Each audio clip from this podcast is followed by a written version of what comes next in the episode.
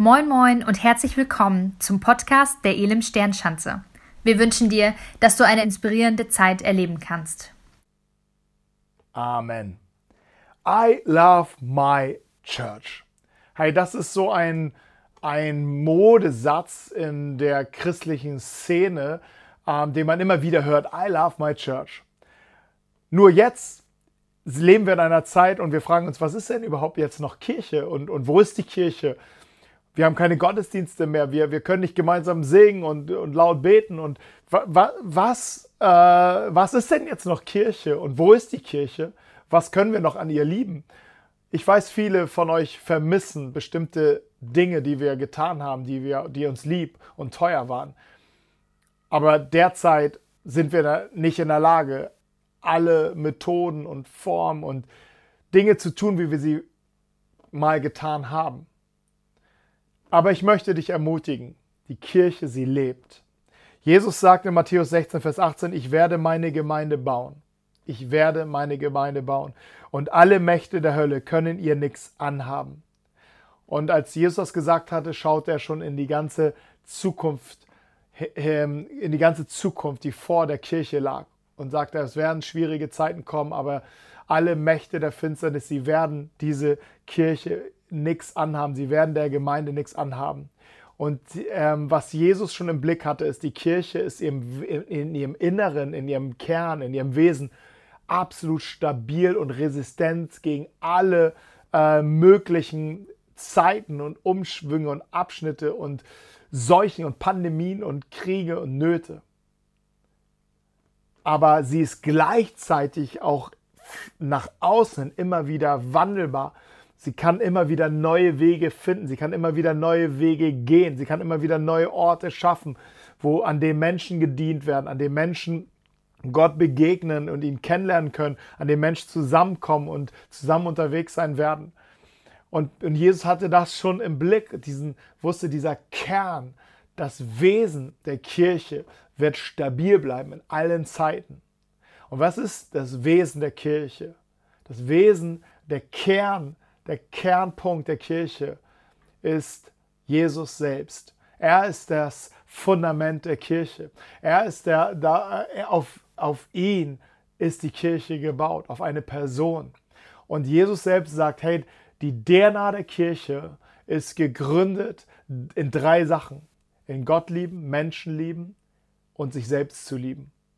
In diesen drei Dingen, ähm, in diesen drei Dingen erfüllt sich alles, was wichtig ist. Und das geschieht daraus, indem Menschen eine Begegnung mit dem Jesus haben. Daraus entsteht, dass sie entdecken, sie sind geliebt und gewollt. Sie werden Gott zurücklieben und sie werden automatisch anfangen, andere zu lieben wie sich selbst.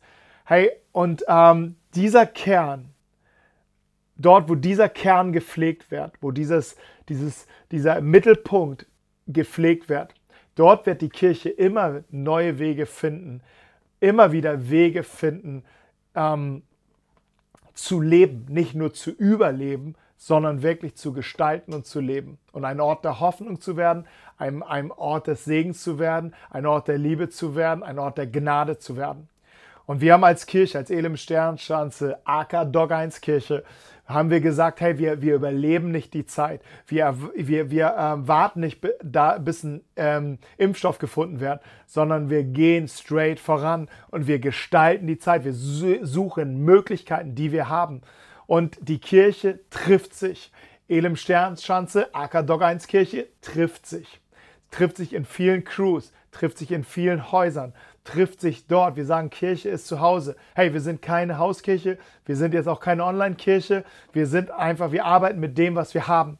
Wir sind dankbar für Möglichkeiten und zurzeit treffen wir uns in den Häusern. Und ich bin dankbar für so viele Crews. Wir hatten letzte Sonntag sind wir angefangen. Wir hatten, glaube ich, schon einen richtig guten Start. Ich habe schon Feedback bekommen, ähm, dass die, die ersten Treffen herrlich waren. Hey, wir haben die Predigt gehört, ähm, schreibt Stefanie, wir haben darüber gesprochen. Jeder konnte was sich sich ähm, darüber austauschen und sich Gedanken, ihr seine Gedanken dazu noch ähm, zugeben. Und wir haben füreinander gebetet und miteinander gebetet. Danach haben wir super gegessen. Hey, es war ein mega Star, äh, Start. Und ähm, ja, danke Stephanie für dein Feedback. Und wenn du auch ein Feedback hast, sende uns das gerne, schreib mir das gerne. Es ermutigt so sehr und es ermutigt auch andere. Ich gebe das gerne weiter.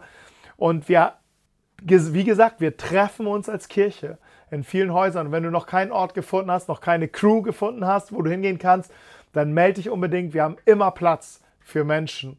Und wir schaffen diesen Platz, wir organisieren dir diesen Platz. Wenn keine Crew da ist, wo du sagst, okay, das, das ist für mich machbar, dann schreib uns einfach und wir sehen, was wir noch so im Petto haben. Hey, ich möchte ähm, weiter sprechen über, äh, über die Kirche und über das Wesen der Kirche. Letzte Woche haben wir über die Ermahnung gesprochen, eine Gabe, die Gott in die Gemeinschaft von der, äh, hineingelegt hat und die, wenn sie richtig äh, angewendet wird, nämlich Christus zentriert und Christus gemäß wie ein Vater, wie eine Mutter, dann ähm, hat, das, hat diese Gabe so ein Potenzial, Menschen nach vorne zu bringen. Und wir brauchen diese Gabe und du und ich, wir sind selbstverantwortlich, ob diese Gabe mein Leben erreicht. Ich muss anderen das Mandat geben, sagen, hey, bitte sprech in mein Leben. Und die Crew kann ein, eine, eine großartige Hilfe dafür sein. Aber ich habe auch noch etwas anderes entdeckt und was möchte ich heute mit dir teilen. Und die Überschrift von meiner Predigt ist, wir äh, gewinnen gemeinsam. Wir gewinnen gemeinsam. Und bei dem Punkt würde ich sogar sagen, wir gewinnen nur gemeinsam. Viele von uns sind echt in echter Bedrängnis sind in echten Schwierigkeiten. Auch, auch so innerlich. Also in den heute ähm, am 20. Ähm, August stand in, unter tagesschau.de äh, ein Bericht darüber, dass Menschen Corona-müde geworden sind. Ähm, und diese Müdigkeit, also Mediziner haben dieses Begriff, diesen Begriff gewählt und meinen damit mehr, dass sie keine Lust mehr haben, über das Thema zu sprechen, sondern sie meinen damit, dass die Menschen keine Lust mehr haben, sich an die Regeln zu halten, ne, an die Abstandsregeln zu halten, an die ähm, Masken zu halten und so weiter. Sie haben keine Lust mehr, sie können nicht mehr. Aber die Müdigkeit geht auch noch weiter. Sie haben, sie haben wenig Kraft, das Leben zu gestalten, wenig Kraft, Perspektiven zu entwickeln, wenig Kraft, ähm, das Leben so in die Hand zu nehmen. Es wird, Menschen werden müde. Und ich glaube, das passiert auch im Glauben, in, im persönlichen Leben. Man wird müde. Man wird auch müde mit, mit der, in der Beziehung zu Gott, in der Beziehung zu Menschen, in der Beziehung zu mir selbst. Ich werde nachlässig. Und auf, diesem, auf dieser Spur folgen dann äh, oder begegnen uns dann erste Niederlagen. Vielleicht hast du schon Dinge erlebt, wo du denkst, Alter, ich bin so ich habe so daneben gelegt oder ich bin, ich bin so unter Bedrängnis, ich bin so unter Beschuss, ich habe so eine krassen Gedanken, ich habe so, ich habe so eine Ängste, ich habe so eine Sorgen, ich habe solche, solche ähm, Dinge gemacht, äh, die, die, die gehen gar nicht. Und ich lag so daneben und so. Ich bin, ich bin aggressiv geworden. Ich bin, und ich weiß nicht, was bei dir ähm, ähm, gerade abgeht, aber manchmal, ich weiß, dass wir in solchen Situationen eine Niederlage nach der nächsten überleben. Ich weiß es selber. Ich, ich kenne es selber. Dann erlebst du eine Niederlage nach der nächsten und du denkst, hey, was ist los? Wo ist mein Glaube? Wo, wo ist meine Beziehung zu Gott? Ich finde das selber persönlich enorm so herausfordernd. Ähm, Gottesdienste, Predigten zu, zu, zu online zu organisieren, vor der Kamera zu stehen und zu predigen, dass das geistliche Leben wirklich zu gestalten, zu empfangen. Das ist so, es ist, an, es ist wirklich anstrengend und ich, ich empfinde auch, ähm, da ist ein, die Müdigkeit liegt so in der Luft und ich halte mich an, an Jesu Wort fest, er sagt, wachet und betet. Und ich suche, versuche diese Beziehung zu Gott wirklich ganz wirklich zu leben. Aber ich, ich weiß, manch, ich habe solche Tage und solche Tage. Und dann, dann begegnen einem noch Niederlagen. Und alles wäre so, scheiße, macht das alles noch Sinn? Aber mein, die Message heute geht in die Richtung, wir gewinnen gemeinsam. Und wir gewinnen nur gemeinsam. Hey, vielleicht hast du jetzt eine Niederlage, aber ich möchte mit dir den Sieg entdecken. Ich möchte dich in den Sieg führen. Ich möchte dich in deinen Sieg führen. Und dazu möchte ich ähm, ganz kurz ein, ein, eine, eine Gemeinde mir anschauen, die unter Bedrängnis wirklich ähm, entstanden ist und auch in, in, in junger Zeit, in, sie waren alle jung im Glauben, ähm, mussten sie lernen mit Bedrängnis und mit diesem, mit diesem Kampf und auch mit, mit vielleicht mit, mit aussichtslosen Kämpfen vor Augen wirklich klar zu kommen. Und ich darf jetzt schon vorwegnehmen, diese Gemeinde hat, hat einen Weg gefunden äh, und nicht nur zu überleben, nicht nur einfach nur zu gewinnen, sondern von Sieg zu Sieg zu gehen und von Herrlichkeit zu Herrlichkeit zu gehen und das, die Situation zu gestalten, in der sie lebten. Und es ist eine Gemeinde, in, äh, die begegnet uns in Apostelgeschichte 17. Apostelgeschichte 17, dort wird uns einen kleinen Bericht gegeben, dass Paulus und Silas in eine Stadt landen, die heißt Thessalonich. Thessalonich ist es, diese Stadt gibt es immer noch. Sie war, ist nordöstlich von in Griechenland. Ähm, und dort landen sie und sie predigen dort in einer Synagoge und sie predigen dort auf, auf, aus dem Alten Testament heraus, aus den Schriften heraus und legen aus, dass da der, der verheißene Retter Jesus Christus ist. Und ähm, dass Gott ihnen in Jesus begegnen möchte. Und das löste so eine Begeisterung aus und Menschen entdeckten den Glauben und ergriffen den Glauben und sagten, hey, wir, Jesus ist unser Retter, Jesus ist unser Herr. Und sie sagten Jesus, Punkt. Und sie, sie, sie, sie ließen Jesus, so ähm, gaben Jesus ihr Leben und sagen, Jesus, du bist mein Herr. Und es kamen immer mehr Menschen dazu. Es waren angesehene Leute, es waren Leute, normale Leute, es waren verschiedenste Leute. Und es ist eine ganz vielfältige Gruppe an Menschen entstand und es kam immer mehr dazu. Drei Wochen waren Paulus und Silas mit Timotheus dort vor Ort. Sie waren dort vor Ort und sie bauten diese Kirche. Und ähm, Paulus schreibt in seinem Brief 1. Thessalonicher, ähm, zum Beispiel im, im zweiten Kapitel, Vers 8, dass sie, dass sie ähm, wie eine Mutter, sanft wie eine Mutter war, zu ihnen waren, die ihre Kinder nährt und umsorgt. Wir haben euch so sehr geliebt, dass wir euch nicht nur Gottes gute Botschaft brachten, sondern auch unser eigenes Leben mit euch geteilt haben. Und er machte deutlich, hey, wir haben euch, wir haben euch nicht nur von Sonntag zu Sonntag gesehen, als ihr zum Glauben gekommen seid. Wie eine, eine Mutter haben wir euch sanft in diesen Glauben hineingeführt, haben euch gestärkt, haben euch nicht nur die Gottes Botschaft äh, weitergegeben, sondern wir haben unser Leben aufgemacht. Wir, wir sind ganz nahe gekommen. Ähm, 1. Thessalonicher 2, Vers 11. Ihr wisst, dass wir zu euch waren wie ein Vater zu seinen Kindern. Wir, wir haben jeden einzelnen von euch ermutigt und getröstet und euch ermahnt ähm, Gott wohlgefällig zu leben. Wir haben euch das gezeigt, wir haben euch ermutigt, wir haben euch gestärkt. Wir haben euch ganz viel mitgegeben. Und in dieser Gemeinde passierte ganz viel. Glaube entstand und, und Glaube ähm, ähm, hatte Auswirkung in, in die ganze Stadt hinein. Es war ein erweck erwecklicher Moment, den diese Stadt erlebte. Und das hatte zur Folge, dass Menschen neidisch darauf wurden, und Menschen Angst bekamen, ihre Macht in der Stadt zu verlieren. Und sie bedrohten diese junge Kirche. Sie bedrohten diese junge Kirche, indem sie gerade Paulus und Silas ähm, ähm, vors Gericht bringen wollten und sie, ähm, sie waren auch bereit, sie zu töten. Paulus und Silas mussten aus dieser Stadt äh, fliehen. Am Ende landeten sie in Athen. Und in Athen ähm, angekommen, waren sie jetzt mit dem Bewusstsein, diese junge Kirche haben sie jetzt alleine gelassen. Sie sind weggegangen, weil sie, mit, weil sie ihr, weil die ihr Leben ähm, ähm, beenden wollten dort, weil, sie, weil die Feinde sie töten wollten. So sind sie weg und sie wussten aber, ihre Kirche, diese junge Kirche, Sie waren drei Wochen dort. Sie ist jetzt alleine. Sie ist alleine wie, wie, eine, wie eine Horde Kinder ohne Aufsicht. Und wie werden sie jetzt? Wird das reichen, was sie jetzt äh, in ihren Herzen hineingelegt haben? Wir haben gehört, dass sie Tag und Nacht sie belehrt haben, sie, sie ermutigt haben, eins zu eins, jeden Einzelnen. Sie haben sie gestärkt, wie, eine, wie, wie ein Vater, wie eine Mutter und haben sie wirklich, haben alles hineingegeben. Aber wird das reichen? Wird das reichen. Und der finale Gedanke hier, 1. Thessalonicher 3, da sagt er, dass, dass sie Timotheus zu ihnen geschickt haben und Timotheus, um zu sehen, wie es um ihren Glauben stand. Und das war eine lebensgefährliche Reise, aber es war ihnen so viel wert. Timotheus sollte schauen, hey, wie geht's dieser Kirche, wie geht's dieser Gemeinde?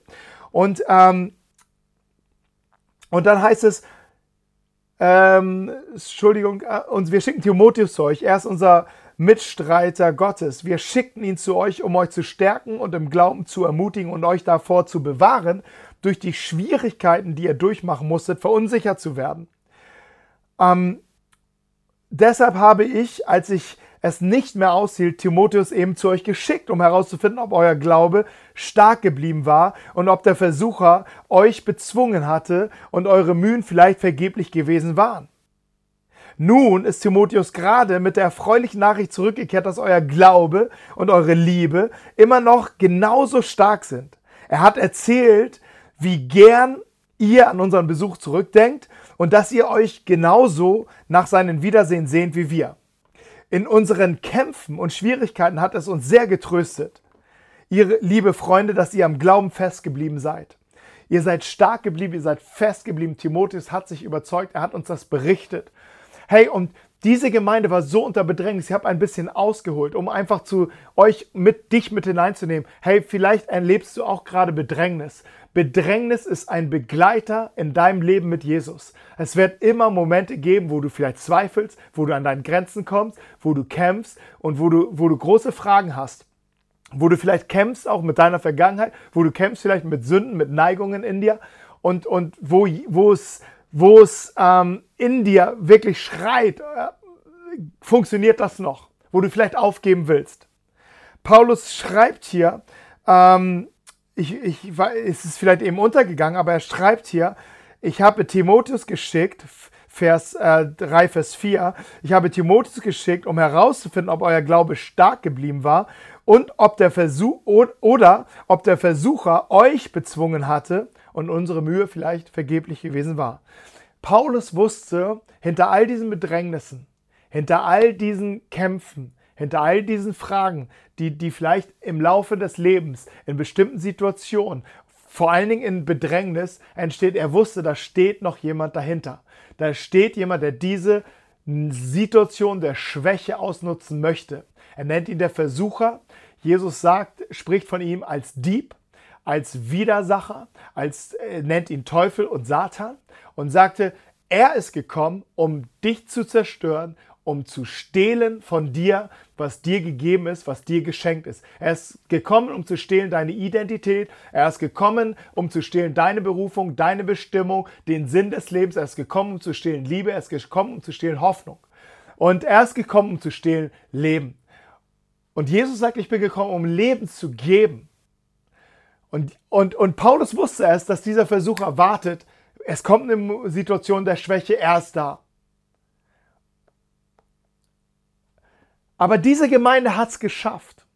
Diese Gemeinde hat es tatsächlich geschafft, auch als junge Kirche, ohne erfahrene Leiter, nicht nur zu überleben, sondern sogar zu gestalten. In 1. Thessalonicher 1 schreibt Paulus auch über diese Gemeinde, wie, sie, wie, wie Timotheus darüber berichtet hatte und sagt, hey, ähm, ihr habt, ähm, wenn wir, wir denken, wir, wir danken den Vater und wenn wir an euch denken, was ihr im Glauben tut, an die Liebe, die sich in euren Verhalten zeigt und an die Geduld, mit der ihr auf Jesus Christus hofft. 1. Thessalonicher 1, Vers 3. Verse weiter, 6 bis 8. Ihr seid unserem Beispiel ebenso gefolgt wie dem des Herrn. Ihr habt die Botschaft vom Heiligen Geist mit Freude aufgenommen, obwohl ihr deswegen viel Schweres erleiden musstet. Und von nun, jetzt seid ihr Vorbilder geworden für alle Christen in Griechenland. Die ganze Welt spricht über euren Glauben. Hey, da, sie haben nicht nur überlebt, sondern sie haben etwas gestaltet und etwas in diese Welt hineingebracht, sodass alle darüber sprachen, dieses, diese Gemeinde vor Ort ist ein Ort der Liebe, ein Ort der Gnade. Sie, sie, sie dienen Menschen, sie, sie machen einen Unterschied.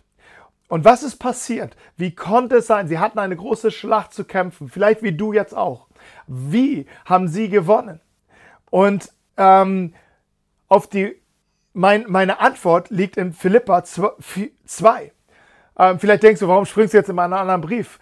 Philippa oder die Stadt Philippi liegt direkt neben Thessalonich. Und sie, sie wurde im selben Kontext, im selben Zeitraum gegründet von Paulus. Paulus lehrte die Leute in, in, äh, in, in Philippi, er lehrte die Leute in Thessalonich. Er lehrte sie und er gab ihnen etwas, ähm, er gab ihnen das Ähnliches mit. Er lehrte nicht da das und da das. Und er sagte etwas ganz Entscheidendes. Er sagte es, ähm, in Philipperbrief 2, Vers 4, ein jeder sehe nicht auf das Seine, sondern ein jeder auf das der anderen. Und er sagte, wenn er seine, wenn er ähm, die Gemeinde Tag und Nacht, jeden Einzelnen formte, die waren neu im Glauben, er formte eine neue Gemeinschaft. Er sagt, ihr seid zusammen. Und was, sind, was ist eine Haltung, die ihr tragen müsst? Eine Haltung, in der ihr sicher gehen könnt, dass ihr wirklich anfangt, einander zu lieben. Und diese Haltung finden wir hier in diesem Vers. Ein jeder sehe nicht auf das Seine, sondern ein jeder auch auf das der anderen. Hey, du bist wichtig und es ist auch wichtig, sich selbst zu leiten und sich selbst äh, Fürsorge für sich zu tre treffen. Aber genauso ist es wichtig, dass du an den anderen denkst. Und er, er, er, er beschreibt diese Haltung hier in diesem, in diesem kleinen Vers. Und dieser Vers ist so ein Antivers gegenüber unserer unsere Gesellschaft, unsere westliche Kultur, wo jeder an sich denkt, wo jeder sich selbst der Erste ist. Und Vorsicht, wir schauen nicht mit den Fingern auf andere, auf unsere Nachbarn, auf andere Vereine, sondern wir schauen auf uns. Wir sind ein Teil dieser Gesellschaft. Wir gehören zu dieser Gesellschaft. Wir sind mitverantwortlich, wie es in dieser Gesellschaft funktioniert. Und wir sind berufen als Kirche, einen, einen Gegen, eine Gegenkultur aufzubauen. Und sie, wir finden sie hier. Ähm, ein jeder achte auch auf das der anderen.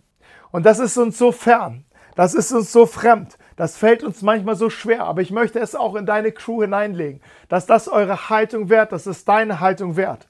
Hey, am Anfang der Pandemie, im Ende März, Anfang April, da haben die Zeitungen, äh, bestimmte, die Zeit und Süddeutsche Zeitung haben, äh, haben bestimmte Berichte geschrieben, dass eine kleine Hoffnung in dieser Not ist, nämlich die Hoffnung, dass die Gesellschaft sich verändert, vom Egoismus und Individualismus abrückt und mehr das Gemeinsame sucht.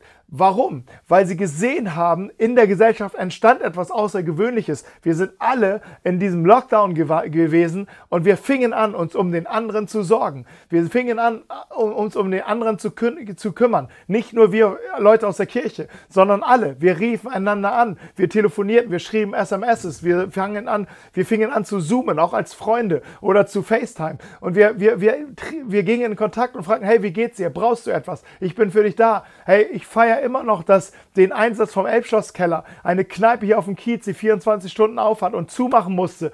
Aber sie machte wieder auf, um Menschen zu helfen und wurde ein Versorgungszentrum für viele, viele arme Leute. Hey, das ist, das, äh, es ist etwas in unserer, äh, aus uns in unserer Gesellschaft entstanden, wo, wo ähm, die Öffentlichkeit oder der Journalismus dachte, hey, hier könnte sich was verändern. Da war eine Hoffnung.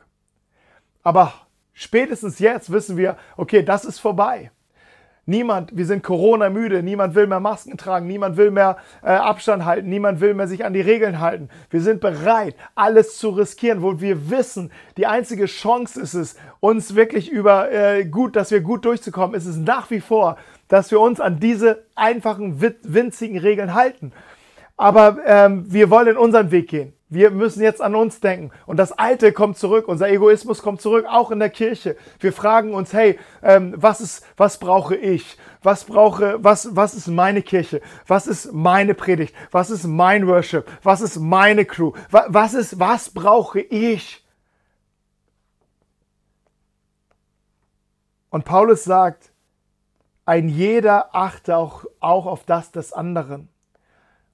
Und Paulus will dich und mich in eine Freiheit führen, an einen Ort führen, wo für dich gesorgt ist. Und dein Anliegen muss nur sein, für andere zu sorgen, für andere am Start zu sein. Am Anfang schrieb Paulus davon, dass ein Versucher umhergeht und uns versucht, uns abzubringen. Jesus beschreibt ihn, Petrus schreibt auch in 1. Petrus ähm, 5, Vers 8, seid nüchtern und wacht.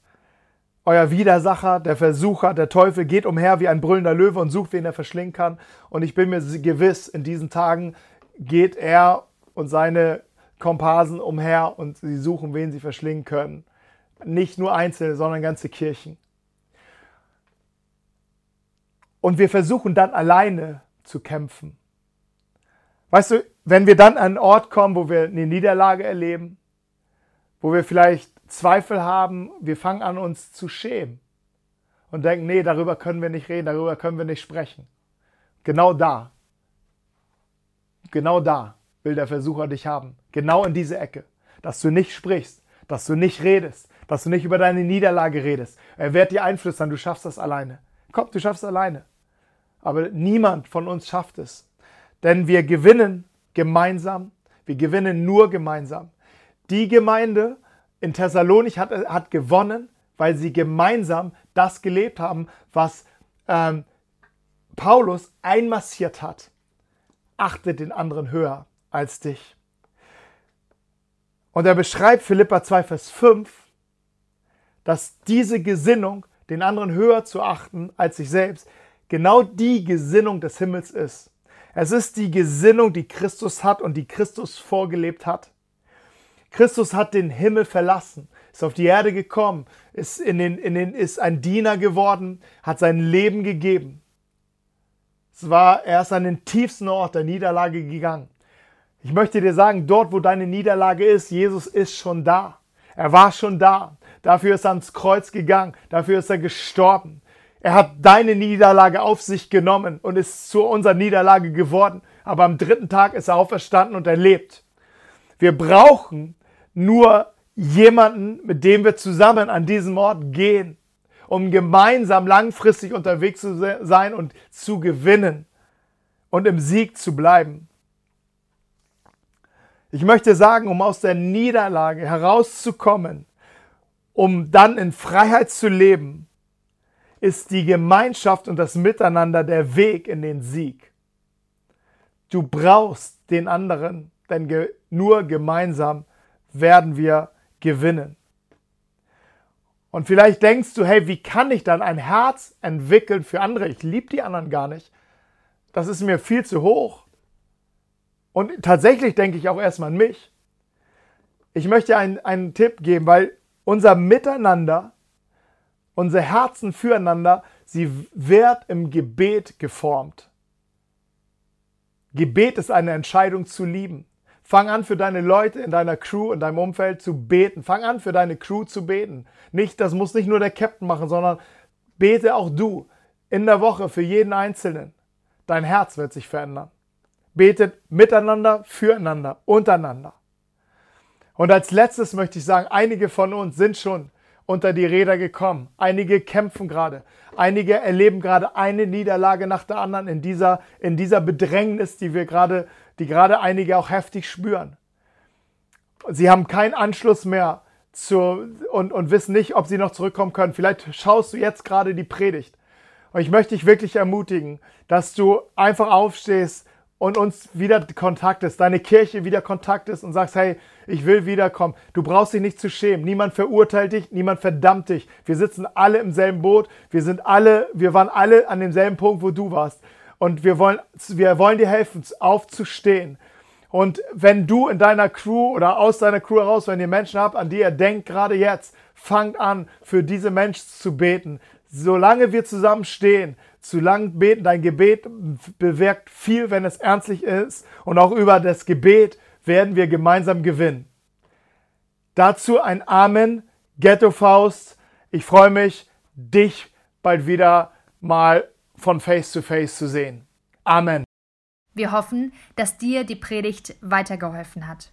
Für alle weiteren Infos schau dich einfach online unter elimsternschanze.de auf unserer Webseite um und folge uns auf Instagram.